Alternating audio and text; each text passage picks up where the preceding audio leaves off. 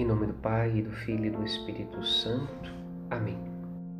No Evangelho desta sexta-feira, Jesus nos questiona em que dia nós podemos libertar os nossos irmãos.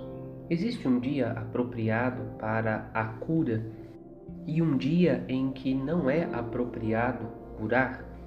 Pois bem, o Filho de Deus veio ao mundo para nos libertar do mal Todo dia é dia de nos encontrarmos com Cristo e toda vez que nós o encontramos, ele nos dá a oportunidade de uma vida nova, de um recomeço, da libertação dos nossos males, da cura do nosso coração, para que nós possamos nos aproximar de Deus.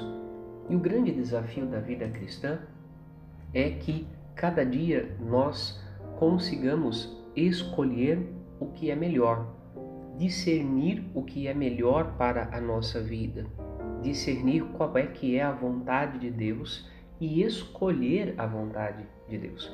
São Paulo, na, na primeira leitura, convida a comunidade cristã reunida em Filipos, os filipenses, a que cada dia possam crescer mais no amor e no conhecimento e na experiência do Senhor Jesus Cristo, vivendo em paz para serem capazes de compreender o que agrada a Deus e para serem capazes de escolher a vontade de Deus. Deus nos liberta para uma vida melhor. Deus nos cura para um caminho de graça. Deus nos liberta dos nossos males para que nós possamos abraçar o bem maior que é a Sua presença em nossa vida.